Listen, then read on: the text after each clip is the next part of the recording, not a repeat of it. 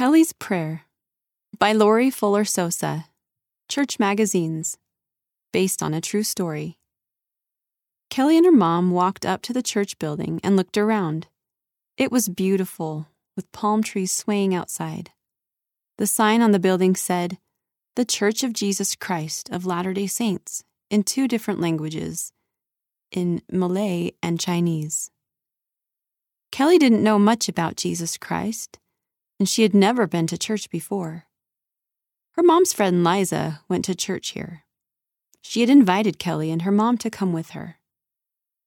As they went inside, people smiled and said hello. Everyone was so nice. Kelly and mom followed Liza upstairs to a big room. Liza said it was called a chapel. Kelly sat down next to mom and Liza in a row of chairs, and soon church started. She listened to the music. She liked how it made her feel, even though she didn't know the words. At the end of the meeting, a woman got up to say a prayer. Kelly looked around as everyone else folded their arms and closed their eyes. She still felt something really good inside. What was it? It felt different than anything she had felt before. As they left the church later, Kelly told Mom about the feelings she'd had during the prayer. Well, Mom said, I didn't really feel anything special. But Kelly kept thinking about how she'd felt at church. She had liked the prayer, and she had liked hearing about Jesus. Can the missionaries teach me? Kelly asked Mom. I want to learn more. That should be fine, Mom said. The missionaries taught Kelly how to pray and how to read the scriptures. They taught her about Jesus and how he loves us. They gave her a small picture of Jesus to help her think about him. Kelly liked what she was learning. One day, the missionaries gave her a special challenge. Will you try to pray during the week? They asked. Up until now, Kelly had only prayed with the missionaries, but she wanted to try it on her own. She knew Heavenly Father was always listening, and He wanted to hear from her. I'll do it, she promised. The next day at school was a special one.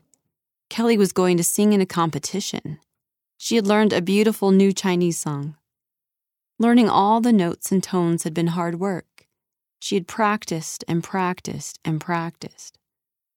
Now that it was time to perform, Kelly was nervous. She pulled out the picture of Jesus she had put in the pocket of her school uniform that morning. She decided to say a prayer, like the missionaries had shown her. Heavenly Father, please help me let go of my nervousness, she prayed. In the name of Jesus Christ, amen. Then Kelly stepped out onto the stage. She stared at the audience and the judges. She thought about the picture of Jesus in her pocket and felt a little bit better. She took a deep breath and started to sing. She sang all the words just like she'd practiced. As she sang the last note and took a bow, Kelly knew Heavenly Father had heard her prayer and helped her. With a smile, Kelly walked off the stage. She couldn't wait to tell the missionaries about what happened. She wanted to keep praying every day. This story took place in Malaysia. End of Kelly's Prayer, read by Kara McClellan.